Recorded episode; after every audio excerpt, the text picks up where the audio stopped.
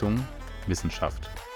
Der Podcast der DGAE, der Deutschen Gesellschaft für Rettungswissenschaft.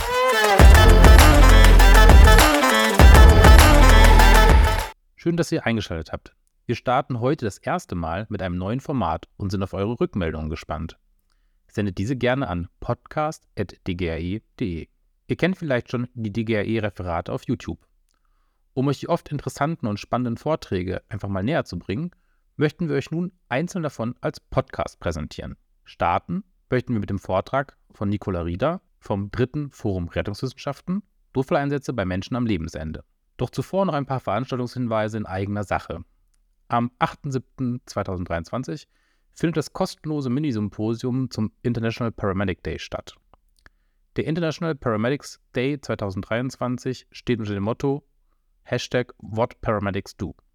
Die DGE führt als deutscher Partner des IPD ein Minisymposium zu diesem Motto durch. Ihr könnt euch über die Homepage der DGE hier anmelden. Der DGE Hochschultag ist für den 2.12. geplant.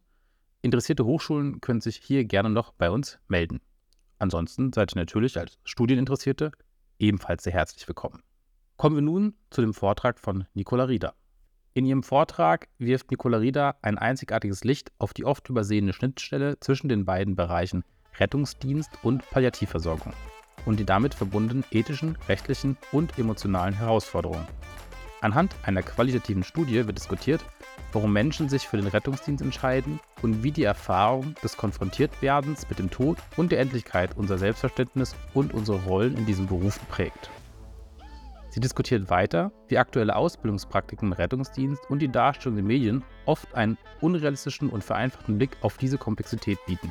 Zum Nachdenken bringen uns auch die wichtigen Themen wie Patientenautonomie und Selbstbestimmung, die oft in Krisensituationen in den Hintergrund treten. Schließlich wirft sie einen Blick auf die Forschungslücken und die dringend benötigten Veränderungen in der Hausarzt- und Palliativversorgung, der Ausbildung und der Gesundheitsbildung, einschließlich unserer kollektiven Einstellung zum Tod und Sterben. Die Forschung von Nicola Rieder bietet eine reiche Diskussion und Einsichten, die sowohl für Fachleute im Gesundheitswesen als auch für die breite Öffentlichkeit von großem Interesse sind. Und jetzt viel Spaß mit dem DGRE-Referat.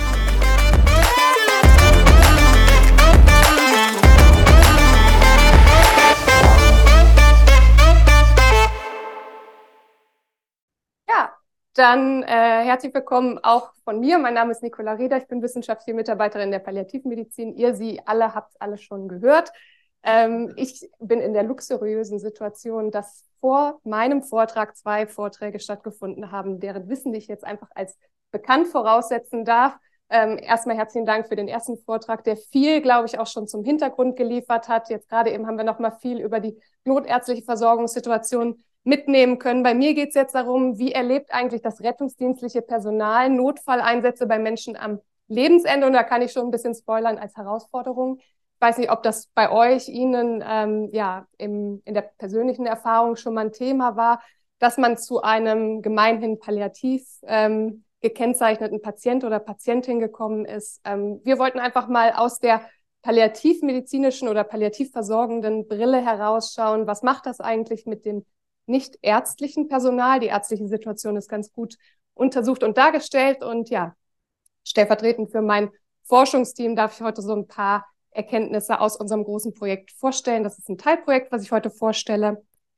Kurz zum Hintergrund. Aus der Palliativperspektive haben wir uns den gesetzlich verankerten Auftrag beziehungsweise die Aufgaben des Rettungsdienstes angeschaut und festgestellt, naja gut, zu einem großen Teil geht es um die Durchführung lebensrettender Maßnahmen am Notfallort die Herstellung der Transportfähigkeit und die Beförderung in eine geeignete klinische Versorgungseinrichtung. Und das trifft irgendwann auf die harte Realität, in der sich das Einsatzspektrum durchaus verändert und unsere Konzentration fand dann eben auf den Bereich der Situationen statt, in denen genau diese gesetzmäßig verankerte Auftragslage gar nicht mehr so unbedingt gewünscht ist. Vor allem in Lebensendsituationen kommt eben dazu, dass das herausfordernd für alle Beteiligten wird, also ärztlich wie auch nicht ärztlich, so ein hohes Maß an Unsicherheit gekennzeichnet. Und weil aber eben, das habe ich ja gerade schon erwähnt, die ärztliche Perspektive mittlerweile ganz gut erforscht ist oder zumindest, dass es dazu Forschungsansätze zu gibt in Deutschland, ähm, haben wir uns eben auf das nichtärztliche Personal konzentriert und ähm, ja, eine große Herausforderung, die eben entsteht, ist, dass gerade in der Akutsituation solche Lebensendsituationen oft gar nicht klar abgrenzbar sind. Und wie das Rettungsdienstpersonal das eben erlebt, das war unser Ziel, so ein bisschen herauszufinden. Und das werden Sie ihr eben auch im Laufe des Vortrags feststellen. Ich versuche mich da wissenschaftlich ein Stück weit zurückzunehmen und einfach den Personen, mit denen wir sprechen konnten, auch ein Stück weit eine Stimme zu geben, weil ich das sehr schön fand. Und ich habe die Ergebnisse im palliativ versorgenden Kontext ähm, schon mal vorgestellt. Und da kam eben auch ganz viel Respekt, ganz viel positive Rückmeldungen und ganz viele Momente, in denen deutlich wurde, hey, die Lücke, die beide Seiten irgendwie so ähm, als klaffend wahrnehmen, die ist brückbar und eigentlich brauchst wie in vielen anderen Bereichen, beispielsweise im Austausch Pflege und Rettungsdienst, eigentlich nur die Kommunikation und eine Idee, wie man das gemeinsam lösen könnte. Genau, einmal zum Hintergrund, unerwünschte Notfalleinsätze oder Krankenhauseinweisung von Patientinnen am Lebensende, wir haben es gerade schon gehört, machen mittlerweile drei bis zehn Prozent aller Notfalleinsätze aus. Jeder, der schon mal wissenschaftlich gearbeitet hat, weiß, dass drei bis zehn Prozent so eine relativ skurrile Spanne und Zahl sind. Da muss man auch sagen, die Zahlen sind nicht besonders belastbar. Das sind Zahlen, auf die wird sich immer wieder bezogen, die unter anderem in der Studie von Laufberg-Feldmann erhoben wurden. Es ist nicht so ganz klar, wie es zu diesen Zahlen kam und wie dann eben auch die Kategorisierung stattfand, aber das sind die Zahlen, mit denen immer gearbeitet wird. Was auch nochmal deutlich macht, warum es eigentlich total schön ist, sich dem ähm, ganzen Kontext nochmal ein bisschen mehr zu nähern. Es geht also um fortgeschritten unheilbare Erkrankungen und das ist der nächste große Step. Das kann eben onkologisch wie auch nicht onkologisch sein. Auch im palliativmedizinischen Kontext hält erst seit den letzten 10, 20 Jahren das Bewusstsein Einzug, dass nicht nur onkologische Patientinnen und Patienten Palliativversorgung bekommen sollten oder erhalten sollten, sondern gerade auch die Early Integration im Bereich der COPD, Herzinsuffizienz und ähm, ja, vor allem den chronischen Erkrankungen ganz wichtig ist. Die unterscheiden sich so diese zwei großen Konzepte. Ne? Auf der einen Seite kurativ geht um die schnellstmögliche Wiederherstellung des Gesundheitszustands, also das Leben zu retten. Und auf der anderen Seite hat man dagegenüberstehend eben der Erhalt der bestmöglichen Lebensqualität beziehungsweise die Linderung der belastenden Symptome, die gegen, gegebenenfalls mit einem Sterben zulassen eingehen. Und der Unterschied zu regulären Notfalleinsätzen ist eben, dass der Handlungsrahmen, der beispielsweise durch Algorithmen für das Rettungsdienstpersonal vorgegeben wird, oft nicht passt. Das ist ein qualitatives Forschungsvorhaben gewesen. Wir streben also überhaupt keine Repräsentativität an. Wir wollen einfach nur darstellen, wie erlebt das Personal die Situation. Die Datenerhebung März, Juli 2020 erklärt dann auch, warum die narrativen Interviews telefonisch stattgefunden haben und leider nicht in Präsenz, auch wenn ich persönlich, ich habe äh, ganz großen, engen emotionalen Bezug auch zu allen Interviewpartnerinnen und Partnern, weil ich das ganz toll fand, dass sie so ganz offen über ihre Erfahrungen sprechen konnten und auch gesprochen haben, die total gerne auch persönlich kennengelernt hätte. Ähm, Rettungsassistenten und äh, Notfallsanitäter haben wir interviewt, unterschiedliche Arbeitserfahrungen und die Interviewlänge war immer so roundabout eine Stunde. Genau. Qualitative Inhaltsanalyse habe ich schon gesagt und wir hatten natürlich auch ein Ethikvotum von der Uni.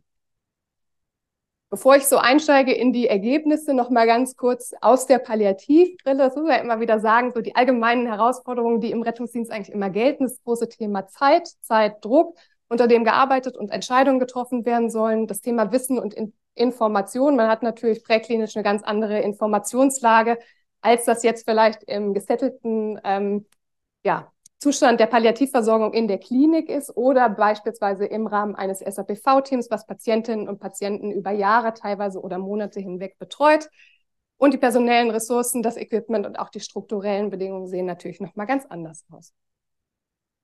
So, und dann starte ich mal mit unseren Ergebnissen. Eine große ja, Rückmeldung des Rettungsdienstpersonals in den Interviews war eben, dass genau das Thema Ausbildung und Handlungsrahmen passt nicht. Und ich habe das jetzt so gemacht, dass ich quasi immer unsere Kernkategorie genommen habe und das versuche mit so einem kleinen Zitat nochmal greifbarer zu machen. Ähm, weil ich fand es auch so schön, wie das Rettungsdienstpersonal dann doch eben in den Antworten agiert und äh, ja, im Vergleich zur Palliativversorgung, ich habe es gerade eben schon erzählt, ganz häufig, die ganz häufig so sehr weich kommuniziert. Es gibt keine Probleme, es gibt nur Herausforderungen und alles ist eine Chance und wir können das alles schaffen, so dann doch eher so die Fakten auf den Tisch packt und sich deutlich äußert. Genau, die Sachen, die man in der Schule gelernt hat, stehen in keinem Verhältnis zu dem, was man draußen tatsächlich braucht.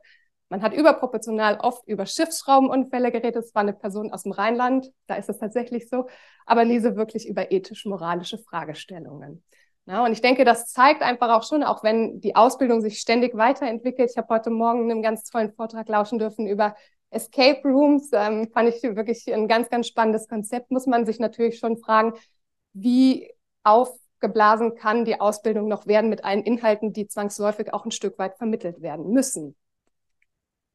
Die Vernetzung zu alternativen Strukturen, das nächste Problem, der Rettungsdienst kennt ja häufig so die eine Anlaufstelle und das ist die Notaufnahme.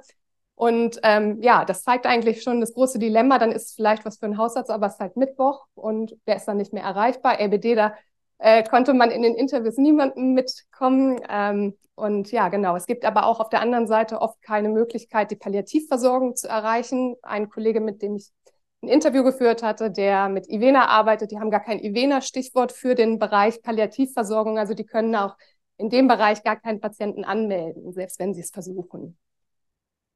Die Abrechenbarkeit, und ich finde, das ähm, hat auch viel damit zu tun. In einigen Bereichen wird das dann als Fehlfahrt gekennzeichnet. Und das macht natürlich gerade vor diesem häufig sehr emotional aufgeladenen Thema Sterben, Sterben zulassen, abweichen von dem ursprünglichen Handlungsauftrag und auch Rollenverständnis, da komme ich noch hin, schon auch was mit den Leuten. Ne? Fehlfahrt, da steckt mein Versagen ja schon im Begriff.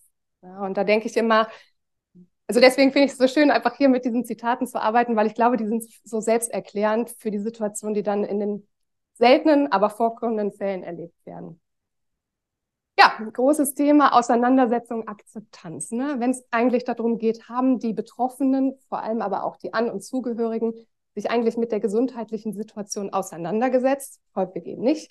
Welche intrafamiliären Konflikte kommen gerade am Lebensende dann doch gerne nochmal auf? Und hat eigentlich die Person, die sich dazu entschlossen hat, zu Hause zu sterben oder beziehungsweise die Beiständer, An- und Zugehörige, verstanden, was das bedeutet, was das auch für ein Aufwand ist, zu Hause sterben zu wollen. Emotional, aber auch physisch. Ne? Und man stößt dann teilweise auf völliges Unverständnis, so nach dem Motto, na, das können Sie doch nicht machen, der ist krank, Sie müssen den mitnehmen.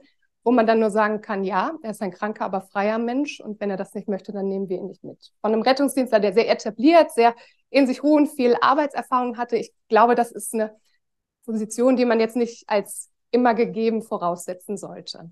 Diese typische Situation, und ich denke, das kennt jeder, jede, die schon mal im Rettungsdienst Kontext gearbeitet hat, dass die Angehörigen in der Akutsituation ihre Meinung ändern, es zu Unstimmigkeiten kommt zwischen dem, was vermeintlich besprochen war und dem, was dann gewünscht wird bzw. gehandhabt werden soll. Mein Lieblingsthema Patientenverfügung ist auch das Thema meines aktuellen Projekts. Ähm, dann ist da so eine Patientenverfügung nicht verfügbar, weil die Person, die weiß, wo die aufbewahrt wird, eben irgendwo einkaufen ist.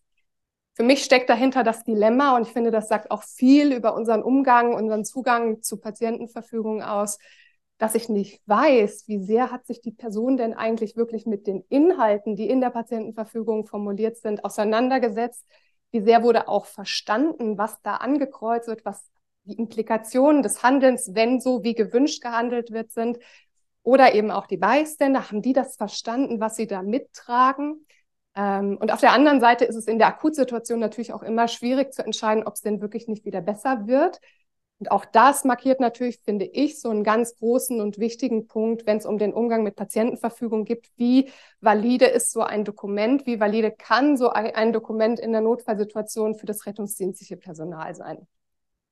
Und äh, ja, ein absoluter äh, Liebling, gerade weil wir versuchen, Patientenverfügung mit integrierten Notfallverfügungen zu erstellen, zu testen und zu prüfen. Ähm, du hast halt nicht Zeit, erst noch 100 Jahre die 30 Seiten Dokument, am besten noch handschriftlich von mal irgendwie aus den 70ern durchzulesen.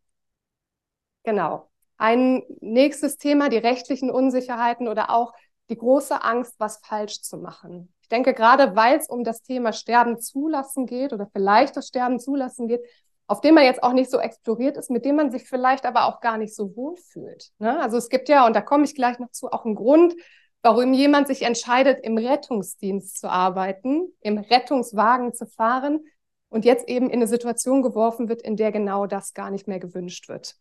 Ja, und darüber hinaus dann eben auch das, und da habe ich mich zumindest wiedergefunden, ich habe meine Ausbildung 2012 oder 2013 gemacht, ne, dass ganz häufig so dieser große rechtliche Rahmen über alles gespannt wird, wo man sich auf keinen Fall draus rausbewegen darf, weil sonst droht sofort eigentlich das Gefängnis. Also eigentlich steht man die ganze Zeit mit einem Bein im Gefängnis und gerade wenn es um das Thema Sterben oder unterlassene Hilfeleistung im weitesten Sinne gehen könnte, dann sind da ganz viele Horrorszenarien ähm, in den Köpfen. Ja? Und ich finde, das ist erstmal was mit dem, also das ist sicherlich nicht überall gleich.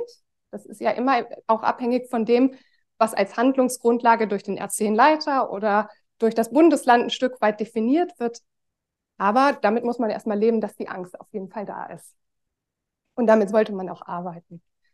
Große Thema Existenzialität, also eins meiner Lieblingszitate, deswegen auch im Titel, da geht es halt eben nicht um gebrochenes Bein, sondern halt um den nackten Tod. Ja, also danach geht es nicht mehr weiter. Mit dem Sterben ist das Leben eben auch zu Ende. Und ich finde, das hatte auch ein großes, großes Potenzial, einen erstmal ein Stück weit zu überrollen, wenn man mit dieser Existenzialität, gegen die man ja im Alltag sonst immer wieder ankämpft, konfrontiert wird. und wenn man dann noch zwei Minuten lang überlegt, ob du es wirklich tust und das ausdiskutierst, dann macht es halt auch irgendwann keinen Sinn mehr, dann gibt es ja kein Zurück mehr. Ein wichtiger Punkt, das Thema Rollenverständnis. Ich habe es jetzt schon ein paar Mal erwähnt. Wie glauben wir denn eigentlich, dass es funktionieren kann, wenn wir jemanden, der aus einer bestimmten Motivation heraus in den Rettungsdienst geht, sich aktiv dafür entscheidet, Menschen zu retten, ein Leben zu erhalten, dafür zu kämpfen. Also es sind ja ganz viele Bilder, die in der Ausbildung, aber generell auch in unserem gesellschaftlichen Narrativ vom Thema Rettungsdienst häufig aufleben gelassen werden, wenn man sich irgendwie, also ich kenne mich da natürlich nicht so aus, niemand von uns guckt das, aber die Nachmittagsprogramme auf Sat 1 und RTL anschaut, wo es ja auch ganz viel darum gibt, geht, ne? wie wird eigentlich der Rettungsdienst dargestellt, dann geht es ja eigentlich selten darum, dass auch die irgendwie mal vor Ort sind und eine knifflige Situation lösen oder vielleicht auch mal mit der eigenen Hilflosigkeit sich konfrontiert sehen und die einfach aushalten. Aushalten, dass man vielleicht mal nichts tun kann. Das ist ja so das große Credo der in der Palliativversorgung tätigen. Aushalten, dass man nichts machen kann. Ich habe einfach versucht, die Situation schnell zu lösen und dann zu gucken, wie es weitergeht. Und jetzt, wo ich drüber spreche, da fällt mir das erste Mal auf, dass ich mir über den Willen des Patienten überhaupt keine Gedanken gemacht habe. Ich wollte einfach die Situation lösen. Und das ist natürlich auch ein großes Thema, was mit Selbstbestimmung und Autonomie auch in den Rettungsdienst Einzug erhalten wird, dass wir uns damit auseinandersetzen müssen.